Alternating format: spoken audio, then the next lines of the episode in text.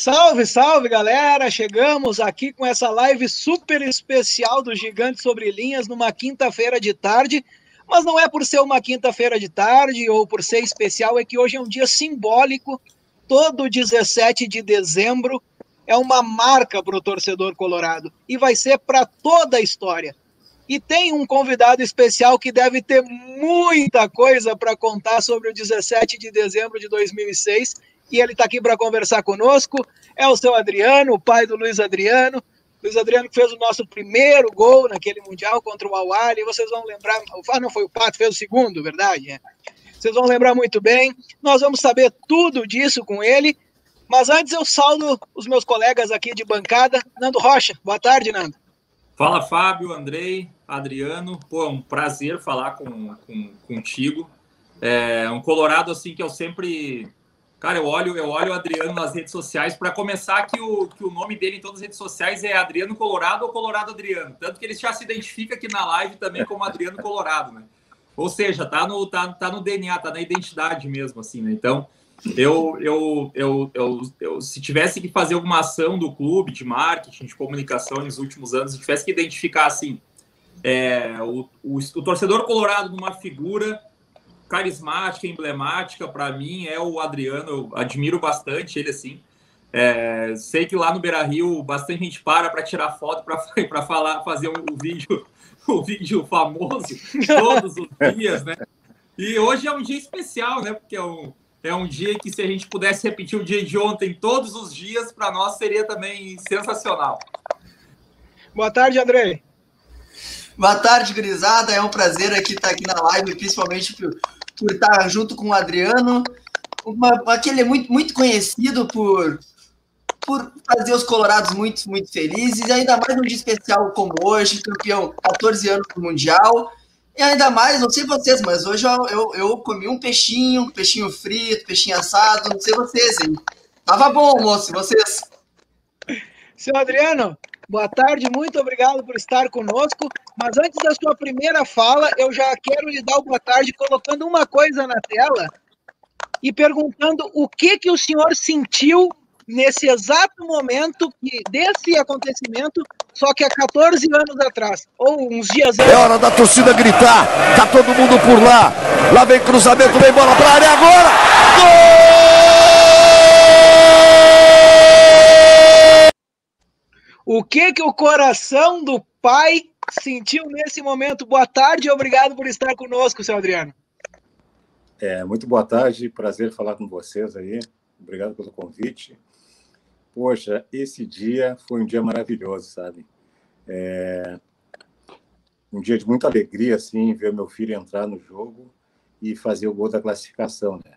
Eu me lembro muito bem que eu estava vendo o jogo na casa de um, de um compadre meu, Pô, e a, e a hora que bat, bat, meter a bola na área, ele cabeceou, foi, foi só alegria, se atiramos no chão, assim, ó. Parecia mentira, mas foi uma, uma alegria imensa, né? A alegria já era só, já era, só por ele, ele estar na lista dos jogadores, já era uma alegria grande. Agora ele entrando e participando e sendo importante naquela vitória foi emocionante. Pô, sabe que eu, eu aqui do, da, da, bancada, eu sou. Eu, eu acho, acho que o Andrei não tem filho, eu, eu presumo que o Andrei não tenha filho. E o Fábio também não. e o Fábio e o, e o Fábio e o Fábio também não. Então nós dois somos pais. É, tenho o maior amor do mundo pela minha filha, assim, é uma coisa indescritível. Eu fico, eu fico orgulhoso de ver ela pegar um caderno e escrever o nome dela. Agora imagina fazer um gol num torneio mundial, né? Uh, onde tá jogando lá o clube que nós amamos, então junta tudo, né? O amor pelo Inter, o amor pelo, pelo filho. Eu queria assim que a gente começasse lá atrás falando, uh, falando do senhor mesmo, assim, da sua paixão pelo Inter, como, como começou, infância, família, a própria infância do, do Luiz Adriano mesmo, de, de maneira que ele chegou até o Inter, que ele se profissionalizou, enfim, é, essa, é, é as, como, como nós chegamos numa primeira parte, como nós chegamos até aquele gol lá do Mundial, tanto a sua infância, a sua juventude, o seu tempo de concreto no Beira Rio e tal, como também do, do Luiz Adriano. Bom, é, eu, eu, a minha inspiração assim sobre o, internacional foi pelo meu tio, né? Meu tio, eu morava em Taquari, né, com meu tio, e ele era muito colorado, muito colorado mesmo. Então eu, meus primos, todos nós tínhamos a camisa do Internacional, né? E, e naquela época era era só o rádio, né? Praticamente TV era era muito difícil. Então eu virei, virei não, sempre fui colorado, né? Mas quem me conduziu o meu coloradismo foi meu tio. Meu tio que me fez colorado. Eu lembro muito bem da minha infância, escutando uh, os jogos pelo rádio. Isso aí me forjou como um colorado, sabe? E dali para frente eu, eu segui como um colorado. E, e, o Luiz Adriano, até chegar, no, até chegar ao profissional do Inter, assim, como é que foi a, o início de carreira? Sempre foi no Inter? Sempre foi o sonho de ser ser jogador de futebol ou de ser jogador de futebol do Inter, né? Como é que, como é que vocês trabalharam isso na cabeça dele, assim, enquanto jovem? Não, ele fez vários testes em vários clubes, né? Fez lá, ele teve indo, ele foi em São Paulo, ele começou no Sesc ali. Começou na escolinha do Sesc. Depois ele fez alguns testes em, em São Paulo, acho que foi no, no, no, se não me engano, foi no Guarani de Campinas, que ele teve lá mas ele fez um campeonato muito bom, que eu me lembro, foi pelo Juventude. E dali o Internacional puxou ele. Puxou ele. E no Internacional ele fez muito gol, né? Fez muito gol, gol. Um absurdo, assim, era ele. Eu me lembro que tinha um Porceles que jogava com ele, Tayanã. Aí depois ele passou para outro time que aí tinha Pato, tinha Tayanã, que jogava muito também. E aí ele fazia muito gol. E as coisas foram acontecendo muito rapidamente, sabe? Foi, foi assim.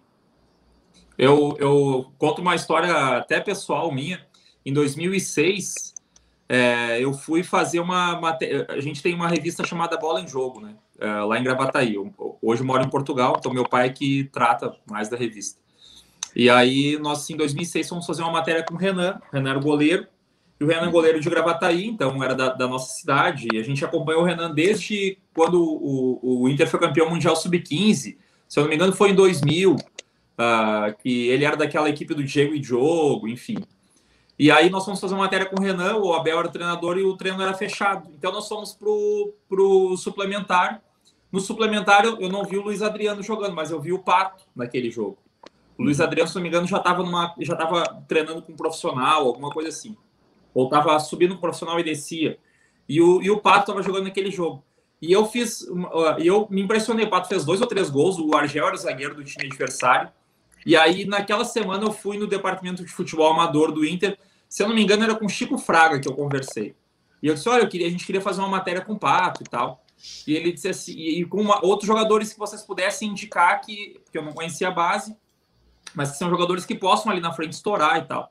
E ele diz assim: ah, eu, o Pato está numa questão contratual com o Inter, assim, meio complicado, não assinou, então por isso a gente não tem. Ele não aparece tanto assim. Mas, mas tem dois jogadores aqui que eu posso te indicar e tu pode fazer matéria sobre eles. Inclusive, a gente fez, colocou a foto deles na época, tem essa revista até hoje. Que esses, para mim, são fenômenos, são craques da posição deles e tal. Que era o Ramon, lateral esquerdo, e o Luiz Adriano. E aí, nós, eu não conhecia o Luiz Adriano, mas fiz a foto dele em 2006. Então, saiu a foto do Luiz Adriano em 2006 com promessa colorada, na época, né? Em 2006. Junto com o Ramon, que era o lateral esquerdo, que acabou não tendo muita oportunidade no Inter. Depois se tornou um, até um jogador importante no Vasco, né? Em, algum, em, em alguns momentos.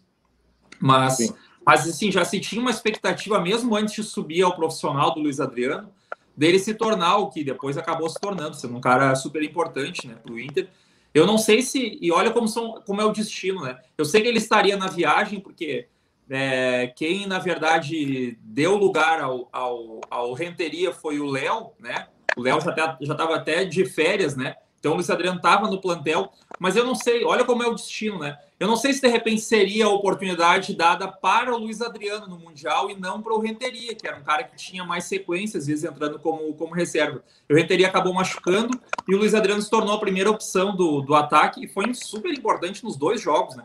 Fez gol no, no Mundial, na, na semifinal contra o Al e depois no, no, contra o Barcelona ele inicia a jogada ele abre e dá opção para o Yarley e a, e, a, e, a, e a defesa do, do Barcelona fica indecisa para quem vai dar. E eu me lembro que eu me lembro que eu, como torcedor, estou torcendo para o Yarley passar para o Luiz Adriano bater a gol, né?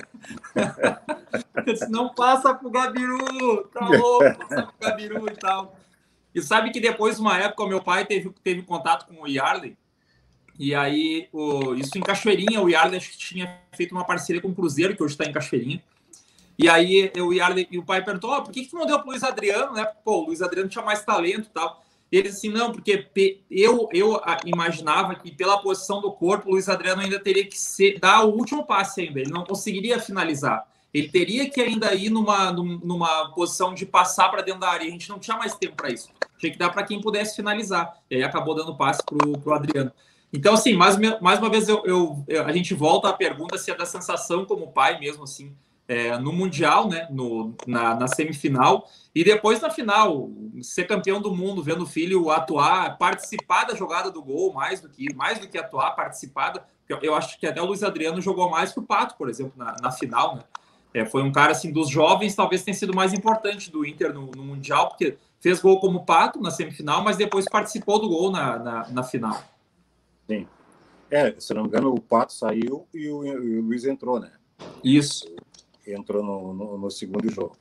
Mas é, eu me lembro assim, ó, desde a, que eu fiquei sabendo que ele ia ser, ele estava na lista, né? Porque a princípio ele não estava na lista, né, do, do mundial. Então eu, eu quando eu recebi a notícia, eu vi pelo pelo rádio, eu liguei para ele e passei essa notícia para ele, né? Ele ficou muito feliz e tudo. E aí a partir ali do de quando o Internacional viajou para o Japão, eu fiquei numa euforia, assim, numa, numa ansiedade, numa expectativa muito grande, sabe? Mas como ele foi um dos últimos a entrarem ali na lista, eu, eu, eu até achei que ele não fosse jogar, né? Até pelo histórico dos outros jogadores, né? E para mim foi uma surpresa muito grande ele pegar e entrar no, naquele primeiro jogo e, e, fazer, e fazer o gol. Mas aqueles dias, assim, entre a viagem a viagem do Internacional daqui de Porto Alegre para o Japão. E o primeiro jogo foi uma coisa assim, ó, eu não dormia direito, eu estava com uma ansiedade muito louca, assim, eu queria, eu queria que começasse aquilo, esse campeonato de uma vez, sabe? E aí, depois que ele, pô, o Abel deu a oportunidade para ele jogar, foi, foi uma surpresa grande e ele foi lá e correspondeu. Então, foi, foi só muita alegria mesmo. Andrei, tem alguma pergunta aí para o seu Adriano? Ah, pode seguir, pode seguir. Então eu, eu continuo nessa ideia do, do pai, né, do torcedor para o filho, perguntando para o senhor o seguinte: como é que o senhor reagiu quando chega a proposta do Shakhtar um ano depois? E aí pensar que o filho vai literalmente para o outro lado do mundo, mas não para disputar uma competição e voltar. Vai para ficar, para ficar residência, para começar uma história na Europa o que, que passa assim no coração do pai nesse momento quando ele diz: Olha, pai, estou inclinado aí para a Ucrânia? Bom, eu não sabia nada da Ucrânia, nada assim, e de futebol não, eu não me lembro, eu não, me lembrava assim nada de nada da Ucrânia, né? Mas aí me explicaram a situação lá e eu aí eu dei um apoio para ele, ele estava a fingir também, então tranquilo, vamos, vamos lá então. Dei um apoio para ele ir e e graças a Deus ele foi e deu tudo certo. E o senhor foi quantas vezes visitar ele na Ucrânia? Ah, eu fui acho que umas quatro vezes, acho, não sei. Porque lá. Qual foi a pior temperatura que o senhor pegou lá? Oi? Qual foi a pior temperatura que o senhor pegou lá? Sabe que na Ucrânia eu não peguei uma, uma, uma temperatura tão baixa, porque eu ia lá, geralmente era no aniversário dele, lá em abril, sabe? E abril, claro, é frio, né? mas não é o forte do frio, porque já está mudando, está saindo do inverno, né? Está saindo do inverno. Então, era frio, é, eu peguei acho que menos um, o que eu peguei mais frio mesmo foi na Rússia. É, e depois vem para o Milan, né? Vem para o Milan, vem num, num, grande clube do centro da Europa, mas depois vai para a Rússia, vai para mais longe ainda. Isso. Aí sim, aí eu peguei frio, porque eu fui em, em novembro, dezembro, que aí era um frio forte, sabe? Aí eu lá, eu peguei uns menos 7, menos 8 por aí.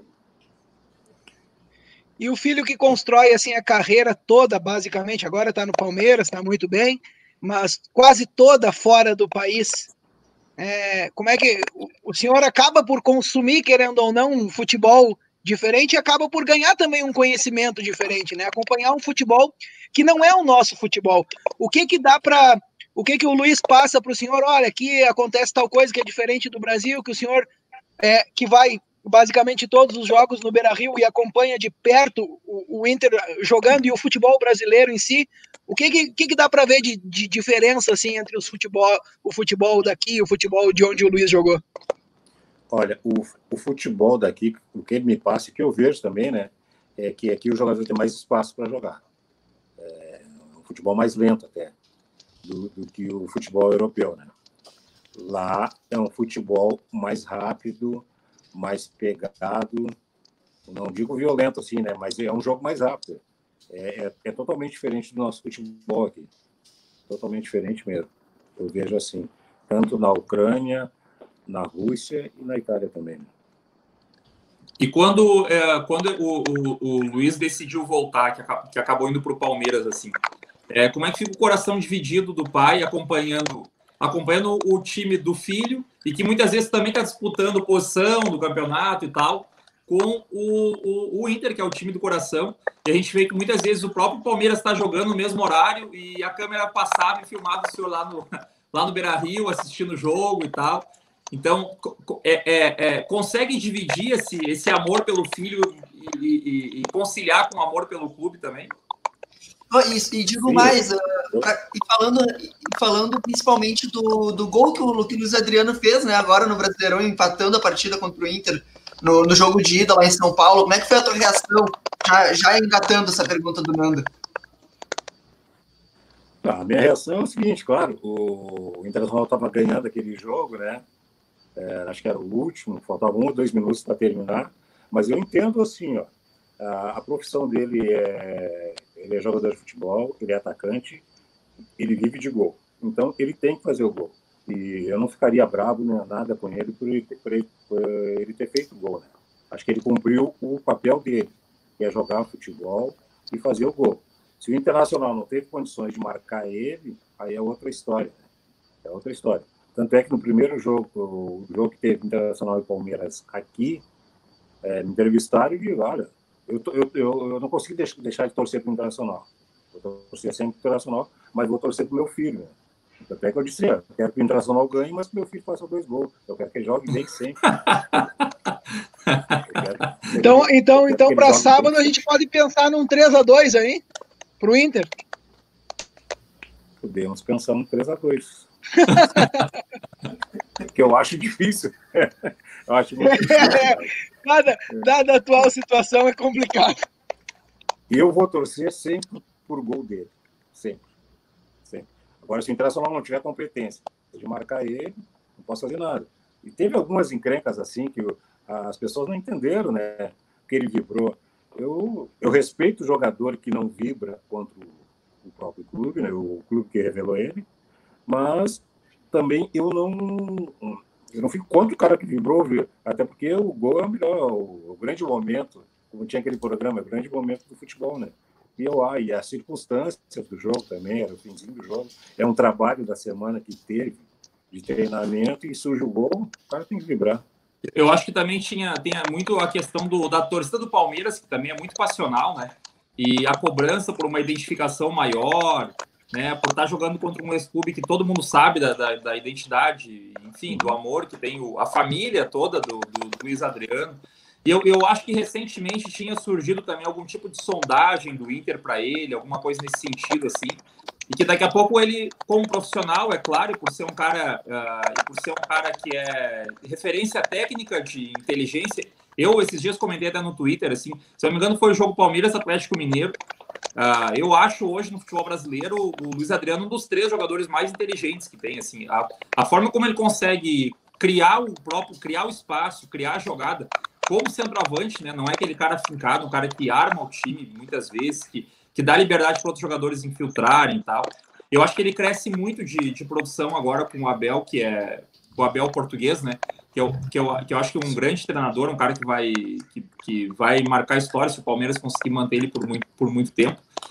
Mas a pergunta que eu faço ainda em relação ao Luiz Adriano, para depois a gente entrar mais é, no, que o, no que a torcida toda está pedindo aqui, né? Que é, que é aquele, é aquele vídeo épico, né? Do Grenal de 2018.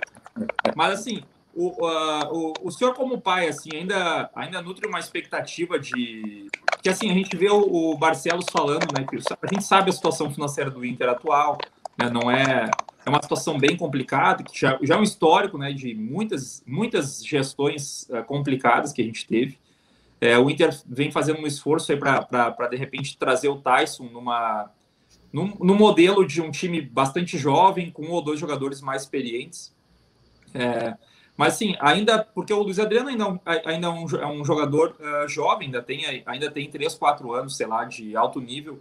Ainda tem uma expectativa dele conseguir atuar ou encerrar a carreira pelo, pelo Inter. O que, que ele pensa, de repente, o que o senhor pensa sobre isso?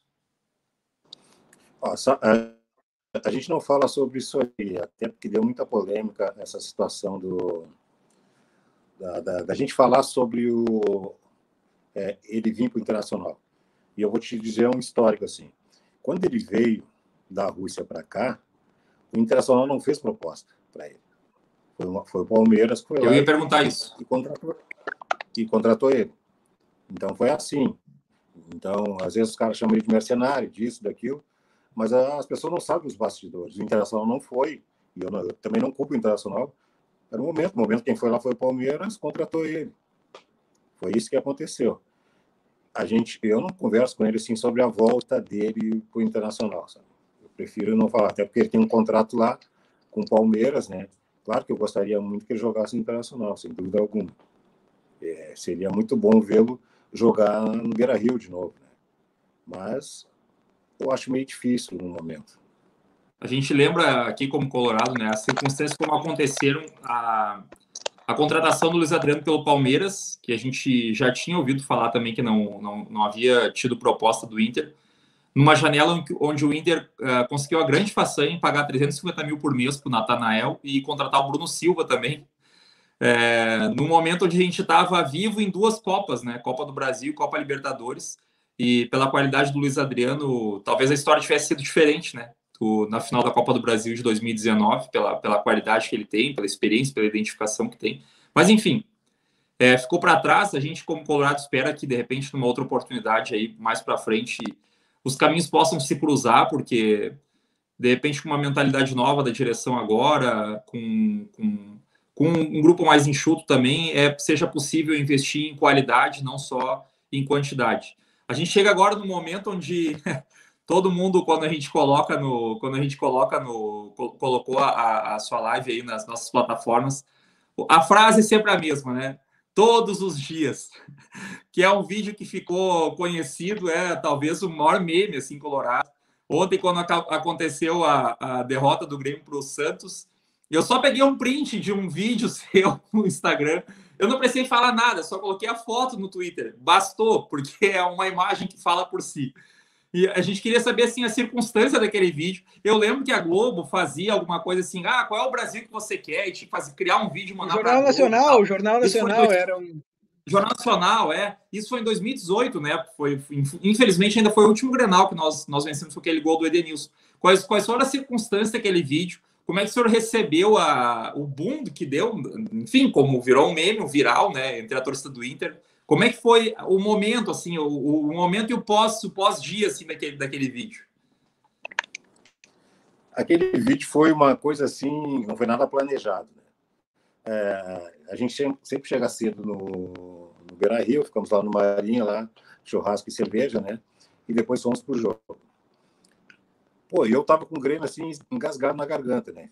Tinha que ganhar, tinha que ganhar, não sei quantos jogos fazia, quantos grenais que o Internacional não ganhava. E aí, quando terminou o jogo, e não sei, me deu um estado, ah, vou fazer esse o Brasil que eu quero. Mas também não sabia que ia dar toda essa repercussão. Né? E comecei a fazer o vídeo. Fiz o vídeo, passei para o meu filho, né?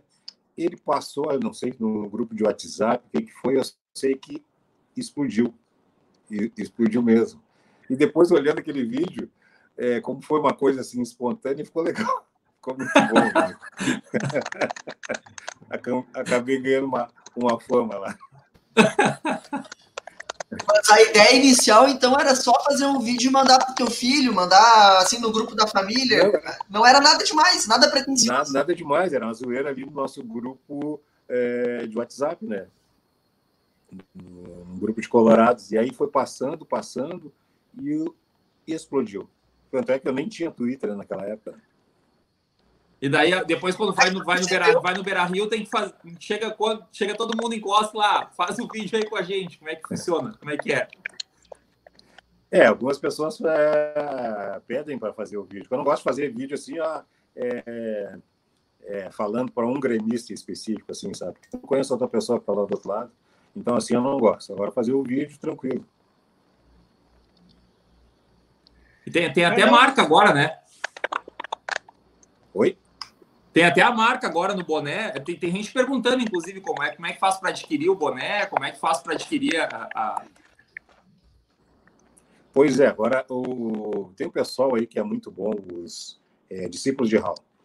Eles fazem um, um trabalho social muito, muito, interessante, sabe? E o, o, Anderson me procurou e perguntou se eu se poderia é, fazer o, um, um boné, né? Um boné com todos os dias, né, com a minha imagem aqui também. E como eles fazem um, um serviço social muito bacana ali na Vila Farrapos, eu autorizei. Então, são eles que produzem o, o, o, boné e são eles que vendem. Tanto é que o pessoal pergunta para mim, não, é, eu procuro os discípulos de Hawk, são eles que, que fazem essa parte aí. E até muito interessante é, Pode até falar um pouco pra... sobre o trabalho deles, porque de repente o pessoal pode procurar, eles depois já sabem como é que funciona. Sim, eu sei, eu sei o seguinte: é, eles, eles juntam, eles compram alimento, eles, eles são bem envolvidos em causas, causas sociais.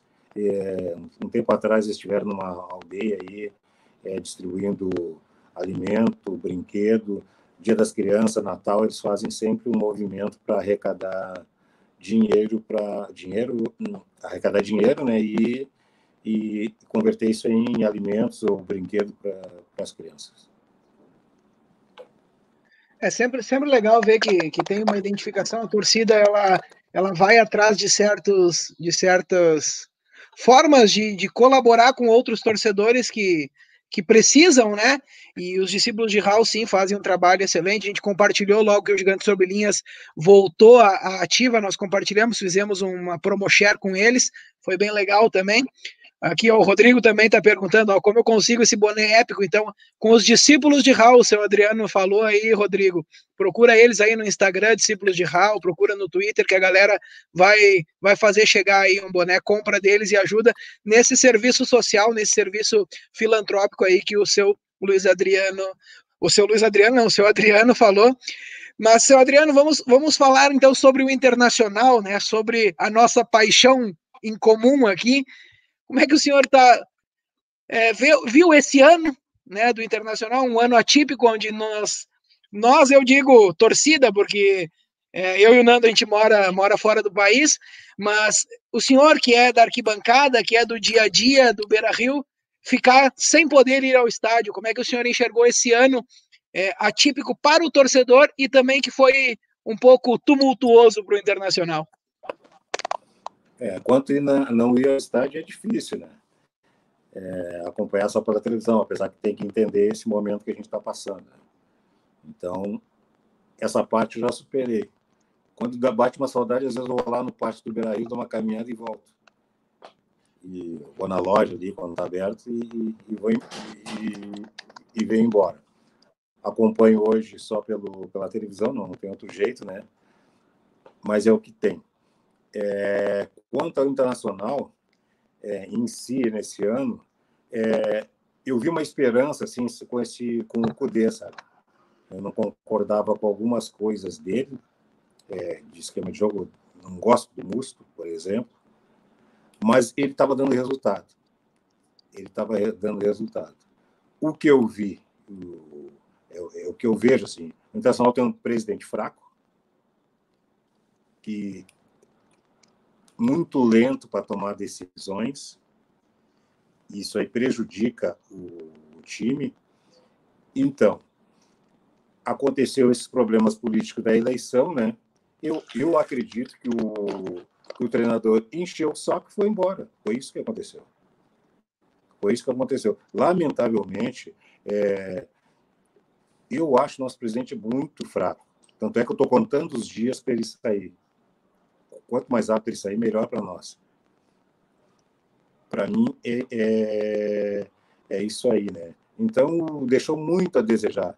Não é possível um, um treinador que tinha o time na mão, querendo ou não, tinha, tinha o time na mão, e, e ele saiu. E, e, pelo que eu ouço no rádio, pelo que, pelas coisas que eu estava vendo, foi por briga interna. Então, e estava prejudicando o trabalho dele, ele pegou, foi embora.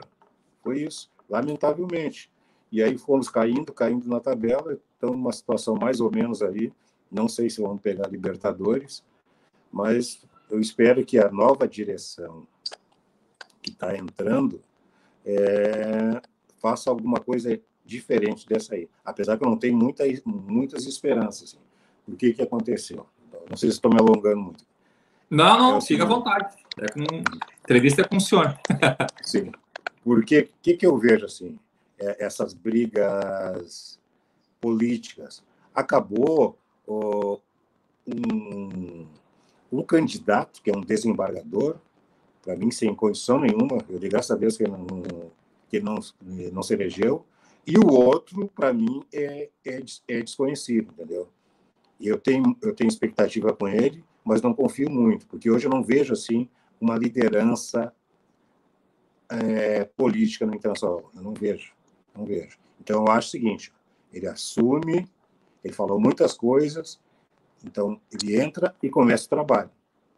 Começa o trabalho. Eu sei que o internacional tem dívida, mas ele vai ter que dar um jeito. Esse candidato ele que dá, ele que deu um jeito para fazer o internacional melhor. Tem muita gente, é, acho, tem, tem muita gente que... perguntando aqui na, na live. Eu, eu dei uma pesquisada um tempo atrás, e se eu não me engano, o nome era outro, não era o seu, o seu Adriano. Mas igual, como tem bastante gente perguntando, eu vou perguntar para ele. Eu lembro de um jogo do, da Copa do Brasil de 1997. Eu era novo, tinha 10, 11 anos. Mas me, eu me lembro desse jogo porque o Romário falou: ah, quem é o Gamarra? Não sei quem é o Gamarra. E o Gamarra anulou ele no Beira Rio.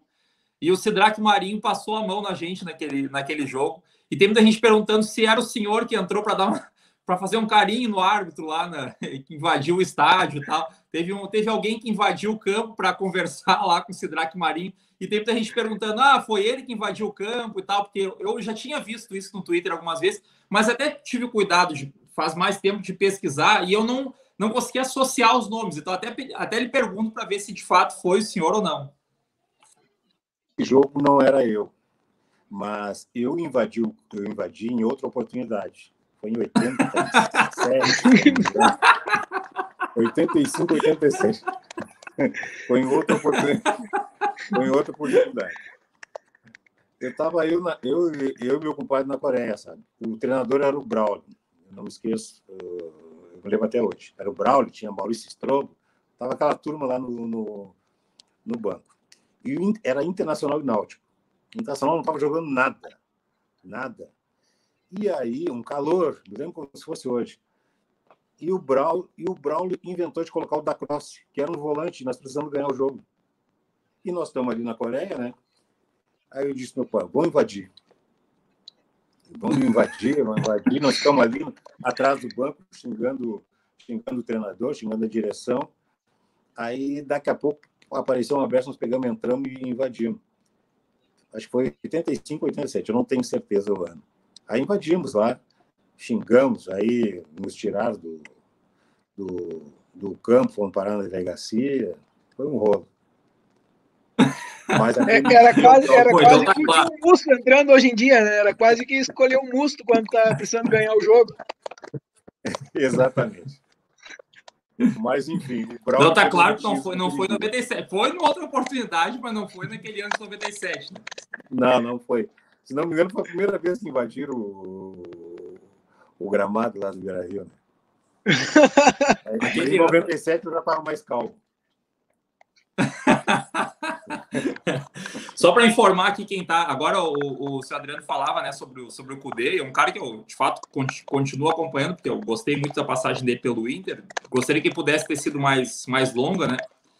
Uh, mas o Celta, pelo que eu estou lendo aqui nos comentários, Giovanni Rivato coloca ali que está 5 tá 5 a 0 é, mais uma goleada do, do Cudê lá na Espanha, né? Vem se, vem, vem se destacando, tá? Tirou o Celta da zona de rebaixamento e já, já começa a beliscar algumas vagas para competições europeias. É, a gente segue acompanhando porque é um cara que acabou criando essa, esse laço, embora tenha sido pouco tempo dele no, no Inter, né? Mas é como se tu estivesse namorando alguém no auge do namoro e terminasse de uma maneira sem ninguém ter entendido. Então, ainda, esse afeto ainda, ainda existe um pouco, né? Então, é, o Celta tá, tá vencendo o jogo lá na, lá na Espanha por 5 a 0 Para quem para quem está chegando agora, a gente tá, tá, já está quase se encaminhando para o final. Mas conversando com o Adriano, que é pai do Luiz Adriano, né? Nesse dia aqui para nós é especial, que é o dia 17 de dezembro de, de, de 2006, né? Hoje faz 14 anos, então, que nós conquistamos o mundo. É, foi, é um dia marcante, porque, sinceramente, e até lhe, lhe faço essa pergunta na sequência, eu acho, tanto que o último clube sul-americano a vencer o Mundial foi o Corinthians em 2011, né? Vai fazer 10 anos já ano que vem. 12. Eu acho que hoje... Oi? 12. Foi, é, 2012, isso. É, 11 foi o Santos que perdeu o Barcelona, né? Então, assim, vai fazer. Já tem oito anos já que nós não vencemos um, um europeu. Eu acho que essa diferença ela é, é, brutal hoje, né? A diferença entre os clubes sul-americanos e os europeus ela é a maior da história. O Santos conseguiu fazer frente ao Milan, o São Paulo venceu o Milan em Barcelona, o Inter venceu o Barcelona, o Corinthians venceu o Chelsea né, que eram clubes gigantes, né, e mesmo assim clubes eh, sul-americanos, nesse caso brasileiros, foram lá e venceram. Mas eu acho que hoje é muito difícil, né, da gente conseguir repetir aquele feito. Graças a Deus nós temos, nós temos o nosso mundial contra um gigante europeu que na oportunidade não tinha mundial, né? O Barcelona ainda não era campeão do mundo e o Inter venceu o campeonato mundial em cima do Barcelona. Mas eu acho muito difícil hoje acontecer de um outro sul-americano, um outro brasileiro, principalmente, vencer uma, uma, um, um campeonato mundial. O que, que o senhor acha? Eu também acho. Eu também acho muito difícil o, é, outro clube vencer o Mundial. Acho que o clube que mais estava preparado era o Flamengo, né? Mesmo assim, não conseguiu. É, eu lamento também aquele 2010, sabe? É, como o Luiz jogou lá no Milan, né, certa vez eu encontrei o Maicon, que jogava na Internacionais naquele ano que o Internacional foi. Naquele ano do Mazembe. Que tava mal, né? A Inter tava mal, né? Tava mal. E, eles, e ele, ele falou para mim, eles estavam com medo do Internacional. Mas aí juntou os incompetentes, Celso Rotti, essa turma aí, deu no que deu, né? Eu me lembro que, a, aquele era um ano perfeitamente... A Inter de Milão era o Rafa Benítez, o técnico. Eles estavam em crise, né? Tava em crise, tava em crise. Era o time então, mais fácil para ganhar o Mundial. Sim, era mais fácil que contra o Barcelona. Nós jogamos fora. Tem coisa que Tanto que no, no, ano, no ano seguinte, na Copa Audi, claro que não era a mesma, não era a mesma relevância e tal, mas contra equipes uh, titulares, né, principalmente o Milan, nós, nós, nós fizemos frente é, assim como tinha feito com a própria Inter de Milão, dois anos antes na Copa do Dubai, jogando com o Ibrahimovic, com o Zanetti, com todo mundo do time, e nós vencemos aquele golaço que o Nilmar fez de bicicleta, que era um período onde o Inter tinha time para bater com, com, contra esses europeus, né? E nós acabamos, assim, por salto alto, por uma série de circunstâncias, não conseguimos chegar à final de uma, de uma competição que eu também imaginava que fosse muito mais fácil de vencer, evidentemente, do que foi o Barcelona em 2006. Agora o Antônio até lembra que, de fato, o Rafa Benítez foi, foi demitido mesmo vencendo o Mundial, né? Pouco tempo depois ele acabou sendo demitido porque a Inter vinha em crise, como o Maicon tinha comentado com o senhor, né? E tem uma coisa que, que é, se, se conta por lenda, né, que os europeus não valorizam o Mundial. Ah, o europeu, o, o Mundial acaba por ser um torneio de brinquedo para os europeus. Agora, nesse tempo aí, eu pude, é, que, que eu conheci alguns estádios, fui, fui inclusive no Camp Nou, no estádio do Barcelona, e eles valorizam muito a conquista do Mundial deles. A taça do Mundial tá muito bem exposta e muito bem chamativa no, no, no Museu do Camp Nou. E, inclusive, tem a, a, foto da equipe da conquista da Champions League de 2006, aquela que foi em cima do Arsenal, né? O gol do Belete de virada.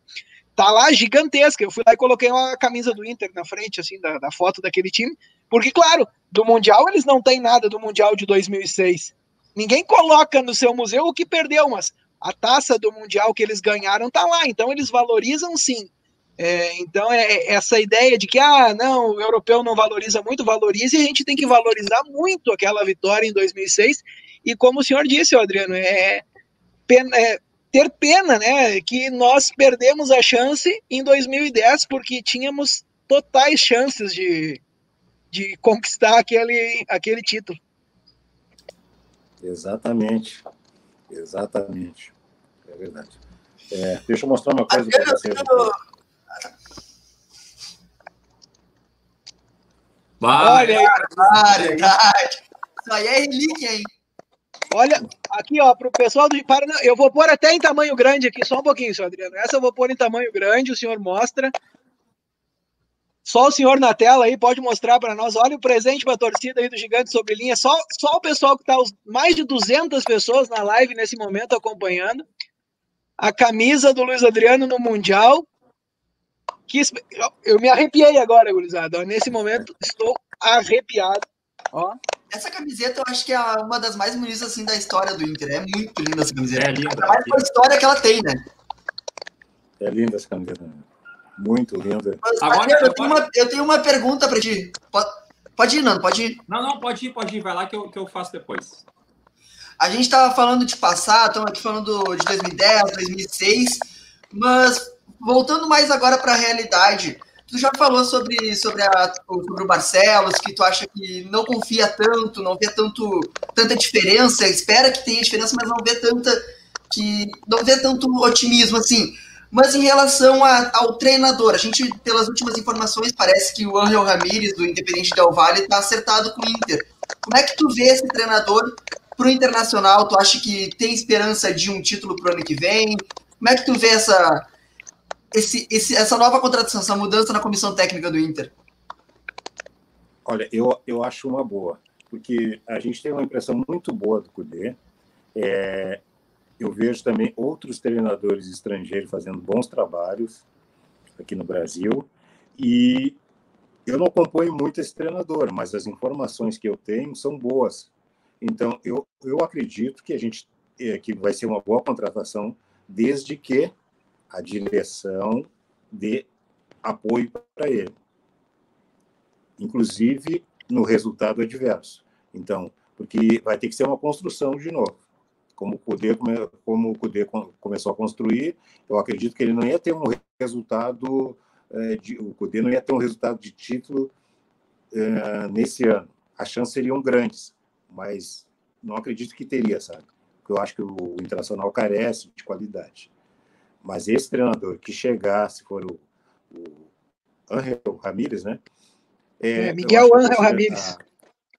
Isso. Eu acho que a direção tem que abraçar ele e dar o apoio para ele necessário, porque ele vai vir. Tudo bem que ele está na América do Sul, mas vai vir para outro, outro tipo de futebol que é o brasileiro, que é o melhor da América do Sul. Então tem que dar o apoio para ele é, fazer um bom trabalho. Um, um apoio dentro é, condições dentro lá do, do clube e o apoio com o material humano. Sei que vai ser difícil, a questão financeira internacional não é boa, mas é aquele negócio. É, como o Nando falou, o, o, o, plantel vai ser pequeno. Então, que o internacional gaste, gaste bem. Não gaste com três ruim, mas gaste com, com um bom, né? É, ah, o, o, investimento, o investimento que dá retorno se paga, né?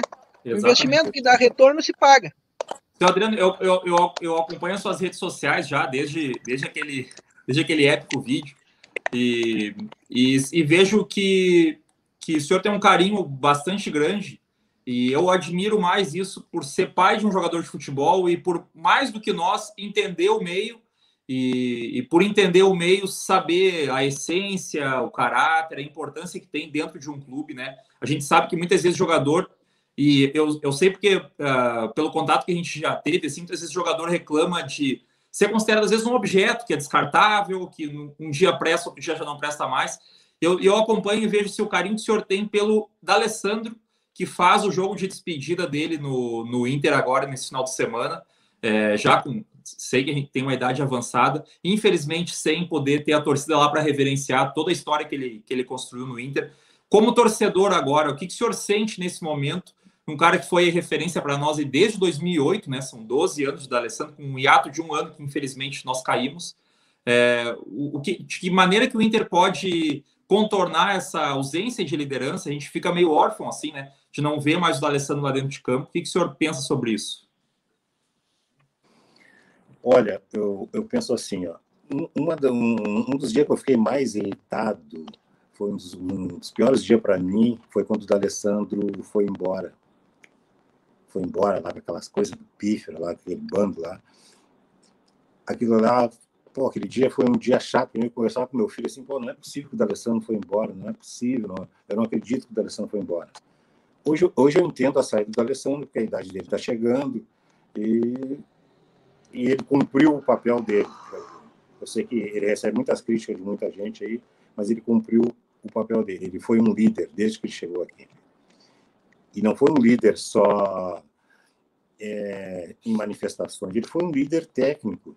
Ele, ele jogou futebol. E hoje, a, a, é, o Internacional, hoje, assim, quando eu vejo um dos minutos que o Alessandro entra, eu vejo que ele, ele dá uma qualidade diferente para o jogo. Ele, ele é especial. Para mim, o Alessandro é craque para começar o D'Alessandro é craque. Então, olha, claro, eu não espero que vá aparecer um, um outro D'Alessandro. Agora, nós teremos um vazio, um vazio que não será preenchido por ninguém. Eu não vejo ninguém nesse grupo e, e, e quem for contratado também não vai é, preencher esse vazio do D'Alessandro. É, é lamentável que ele que, tá, que ele está indo embora, né? Eu entendo, entendo a saída dele, mas é uma perda muito grande mesmo, muito grande. As minhas camisas do Inter, é, todas têm. Eu tenho uma que é o Nilmar, eu tenho uma que é o Índio, tem aqui a do Luiz Adriano, e só. O resto é tudo do Alessandro. É, eu, é, sou, eu acho que. Eu sou da Alessandrista. Eu acho que, eu acho que pelo menos, olha, eu vou.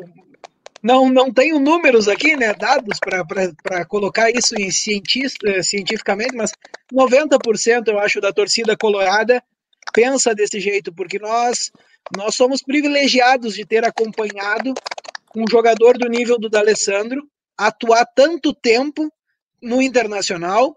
É um jogador estrangeiro atuar tanto tempo no Brasil, um argentino, a gente sabe de todas as rivalidades, e, e o D'Alessandro construiu a sua história. Essa história ela fecha esse ano, primeiro com a transformação, né, a nacionalização dele, né, saiu a nacionalidade brasileira pelos feitos conquistados com o Internacional, e, e o D'Alessandro, eu acho que, como ele disse, foi por, por vontade própria, né? A gente nunca vai saber. Ele puxou a responsabilidade para ele mais uma vez, é, mas sentiremos muita falta.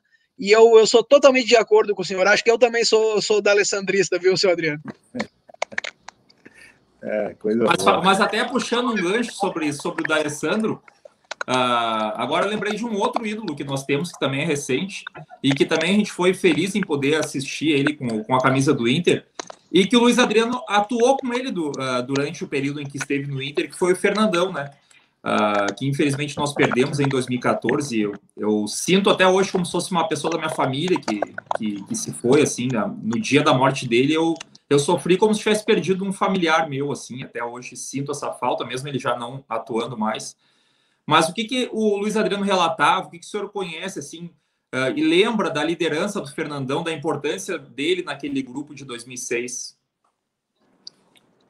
Eu, eu, eu, não conversava muito sobre isso aí com ele, sabe? Sobre a, a, a liderança do Fernandão. É que a liderança do Fernandão era, era, era bem visível, né? então eu não, eu não cheguei a perguntar para ele assim, sobre a liderança do, do Fernandão. É lógico que o, o Fernandão é um, um grande jogador, mas cercado de, de, de, vários outros líderes ali, né? Que a gente não pode esquecer do Yarley. Yarley era um líder dentro de campo, era um grande líder. Tínhamos também Índio, poxa, era o Fernandão cercado por muitos jogadores assim com capacidade de liderança. E era um time inteligente, além de tudo, né? Exatamente. Hoje a gente olha para dentro de campo, parece que faz muita falta esse tipo de, de personalidade no internacional, né? O jogador que, que chame a responsabilidade, que pense o jogo, que defenda a camisa de verdade. A gente sente falta disso. Eu, pelo menos, não sei se o senhor corrobora dessa ideia. É, eu, eu acho assim, ó, o, o, o capitão tem que ser uma referência. O cara, eu não gosto de goleiro capitão. É, goleiro capitão é uma perda de tempo. Só se o cara for muito superior. Já viu o Lomba de capitão? não tenho nada contra o Lomba, sabe? Mas não pode, tem que ser jogador de linha para mim. E hoje, é, quem seria o capitão internacional? Hoje está, eu vejo o Edenilson, eu acho que tem o Dourado, mas, mas eu acho que tem que aliar a referência técnica com a liderança, não é só a liderança é, pessoal, tem que ter a técnica também. Isso, isso é muito importante. Assim. E, e, pelo seu, pelo que eu conheço, até acho que acredito que seja até uma amizade pessoal deles, né, por ter atuado junto muito tempo. Mas dessa conversa que se tem do Inter tentando repatriar o Tyson, o Tyson poderia pelo menos assumir uma liderança, uma referência técnica de qualidade nesse time, pelo, pelo comportamento, pelo perfil. O que, que o senhor pensa sobre isso? Olha, eu, eu acompanho Tyson, inclusive quando eu estava lá na. Algumas vezes que eu fui na Ucrânia, o Tyson é muito colorado.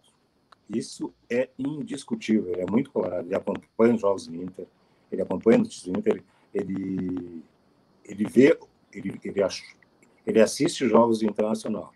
Eu acho que tecnicamente ele vai agregar muito. É, esses anos de Europa vai fazer, faz muito, fez muito bem para o Luiz. É, o Luiz era, o Luiz, por exemplo, é um jogador que jogava mais para o lado. Lá ele ficou de centroavante e ele melhorou muito, muito mesmo. Ele cresceu, lógico, ele saiu daqui muito novo. E o Tyson também.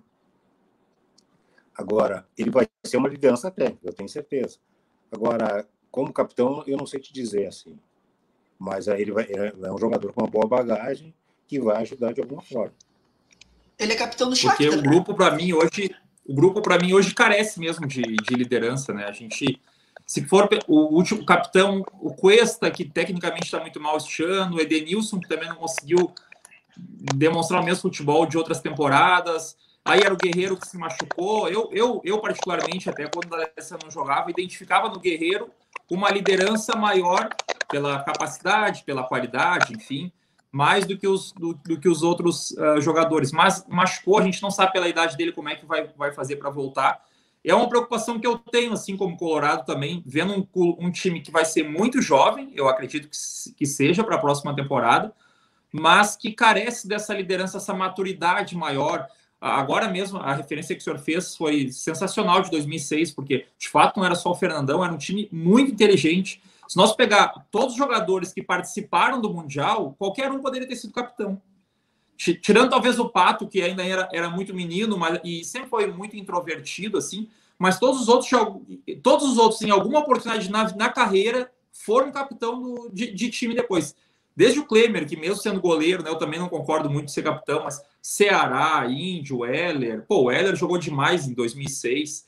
Né? Próprio Vargas, que é um cara que veio, participou, foi importante naquele Mundial. O Edinho, não gosto muito de citar né, pelo que aconteceu, mas o Edinho era um cara que tinha uma liderança também sobre, sobre aquele grupo. O Alex nem se fala, né? O Alex é um cara que acho que a temporada do Alex em 2008 ah, era uma referência técnica e de liderança absurda. Um cara que também é tão colorado que eu vi uma entrevista dele esses dias no Potter e ele disse que entrou em depressão quando o Inter caiu, né? Quando o Inter foi rebaixado, que é, agora que está conseguindo se recuperar, porque ele não conseguia ter coragem de levantar, de seguir a vida, de seguir a carreira.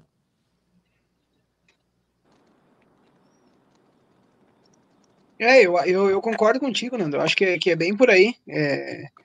E, bom, nós já vamos aí com 55 minutos de live. A gente falou pro seu, pro seu, seu Adriano que era uma horinha aqui de bate-papo, né? Quinta-feira tá na hora de liberar ele, mas eu quero, quero que ele diga antes de mais o que ele, o que ele pensa para o Inter da próxima temporada. Já falou um pouquinho do novo presidente, já falou um pouquinho do novo técnico, mas como torcedor agora, seu Adriano, o que, que o senhor planeja aí para a próxima temporada? Planeja não, mas o que espera? Pelo menos que mude alguma coisa, né? Bom, eu espero que o Internacional é, nos dê alegria. E alegria, assim, é, é vitórias, é, é, conquistas. Eu sei que vai ser difícil, vai ser um ano difícil, eu entendo tudo isso aí. Mas eu quero um, um internacional com postura. Postura de time grande, postura de time campeão. É, e tem que encarar o Grêmio, porque qualquer time, timeco, faz gol no Grêmio. Nós é uma dificuldade. Então nós temos que virar essa página aí. O Internacional tem que enfrentar o Grêmio. Até porque o Grêmio não é tudo isso aí. Então, o Internacional não é muito diferente do Santos. Pode ser por treinador, isso e aquilo. Mas eu não vejo uma diferença tão grande de plantel. E o Santos foi lá e tocou quatro no Grêmio. Tocou cinco, né? Fez gol aqui também. Com uma meninada, né? Com uma meninada. Eu espero que o Internacional invista nos jovens, é, invista na categoria de base. Eu não gostei de uma coisa que esse presidente novo falou é, a respeito do CT. O CT é muito importante para o internacional. É custo, é, é, um custo, mas que vai ter é, retorno lá na frente. Ele, ele, eu ouvi ele falando lá que, que o CT era de 80 milhões, que com 20 milhões dá. Se é para fazer um puxadinho, é melhor que ele não faça. É que ele vá lá e invista na categoria de base. Faça um CT decente, porque é dali que o internacional vai crescer. Eu, eu, eu espero isso. Eu tenho expectativa que esse presidente não me decepcione. Não me decepcione. É a mesma expectativa que nós, que nós temos, que a gente possa. Amanhã, inclusive, já fica aqui o convite para quem está nos assistindo. Eu, são mais de 200 dizer pessoas. isso exatamente agora, aproveitar o gancho. YouTube, né? Twitter, Facebook, né? Nós teremos amanhã uma entrevista com o presidente eleito uh, do Inter, o Alessandro Barcelos né, que já tinha participado aqui de um, de um outro bate-papo durante a campanha, mas amanhã já como presidente eleito, para que a gente possa também tentar perguntar para ele, abordar essas situações que a gente comentou hoje no nosso bate-papo aqui. Então, fica o convite aí. Quero me despedir aqui, depois encaminho para o Fábio novamente reforçar e para o André reforçar esse convite para amanhã, mas quero uh, agradecer a sua atenção e, e, e, e de pronto, foi de imediato que aceitou o nosso convite. É um dia muito especial para nós como colorados. Eu sei que não tem sido fácil os últimos anos, né? tem sido bastante difícil, bastante penoso. Uh, nós aqui estamos sempre três, quatro horas à frente, então imagina, trabalhando, estudando no outro dia, a gente às vezes vai dormir ali três, quatro da manhã e às vezes nem consegue dormir, uh, ansioso, brabo, com raiva, mas que a gente possa aí a partir do ano que vem ter novos ares, que a gente possa planejar melhor, pensar melhor, gastar melhor também uh, com o Inter. Também com essa mesma expectativa que, o senhor tem em relação ao, ao, presidente Alessandro Barcelos.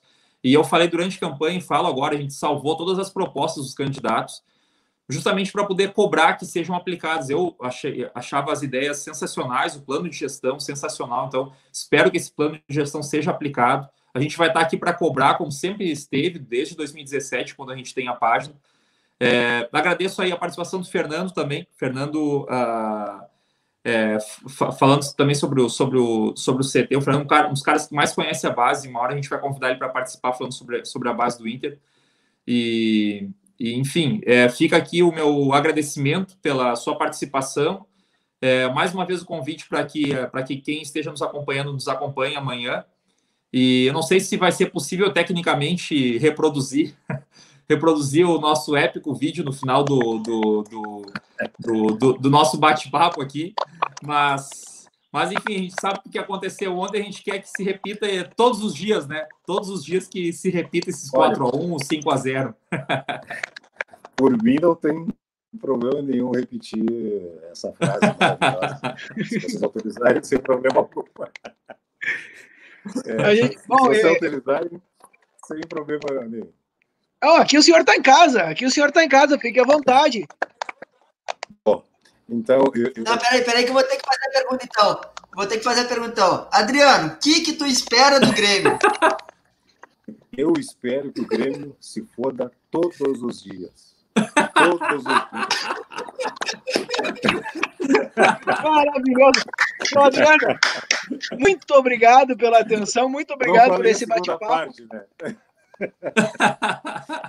Não falei a segunda parte, mas tá legal. A gente, a gente vai terminar com o vídeo original para mostrar para o pessoal, para relembrar o vídeo épico. E, mas é só reforçar o agradecimento e o pessoal continua perguntando do boné aqui. O seu Adriano já disse que é com os discípulos de Raul. Quem não conseguiu é, pegar o início lá, quando ele falou, os discípulos de Raul têm o boné.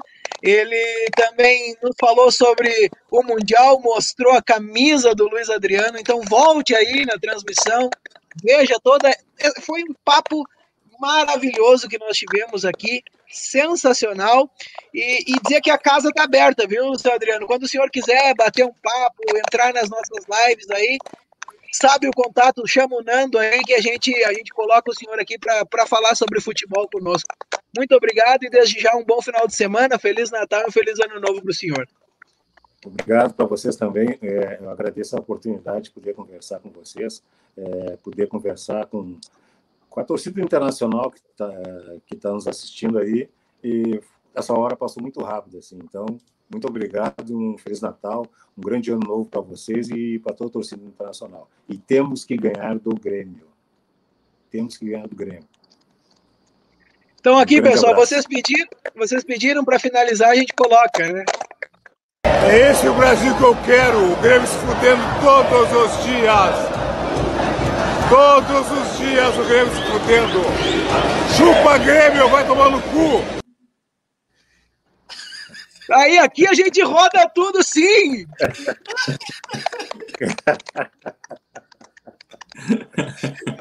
muito Juliano, bom. muito obrigado mais uma vez. Fica o convite para o pessoal amanhã, café do Gigante Sobre Linhas, a partir das 10h30, cheio de convidados. Nós vamos ter. Quem é que, André? Quem é que a gente vai ter? Spider Kong vai falar sobre, sobre esportes. Alessandro Barcelos, presidente eleito. Vamos ter, talvez, vamos ver ainda se a gente vai ter o Adolfes, vamos ver se a gente vai ter também o Afinco, ó. Se vocês quiserem o, o chat hoje lá, pegar eles nas redes sociais para gente, pra eles participarem do nosso Gigante Sobre Linhas amanhã. Vamos ter também nosso futuro presidente, o Alessandro Barcelos. Vai estar tá, vai tá muito massa a partir das 10h30, né, Nando? Né, Fábio? 10h30, amanhã esperamos todo mundo aqui conosco. E, seu Adriano, mais uma vez, então, muito obrigado e tchau, tchau. Tchau, um abraço.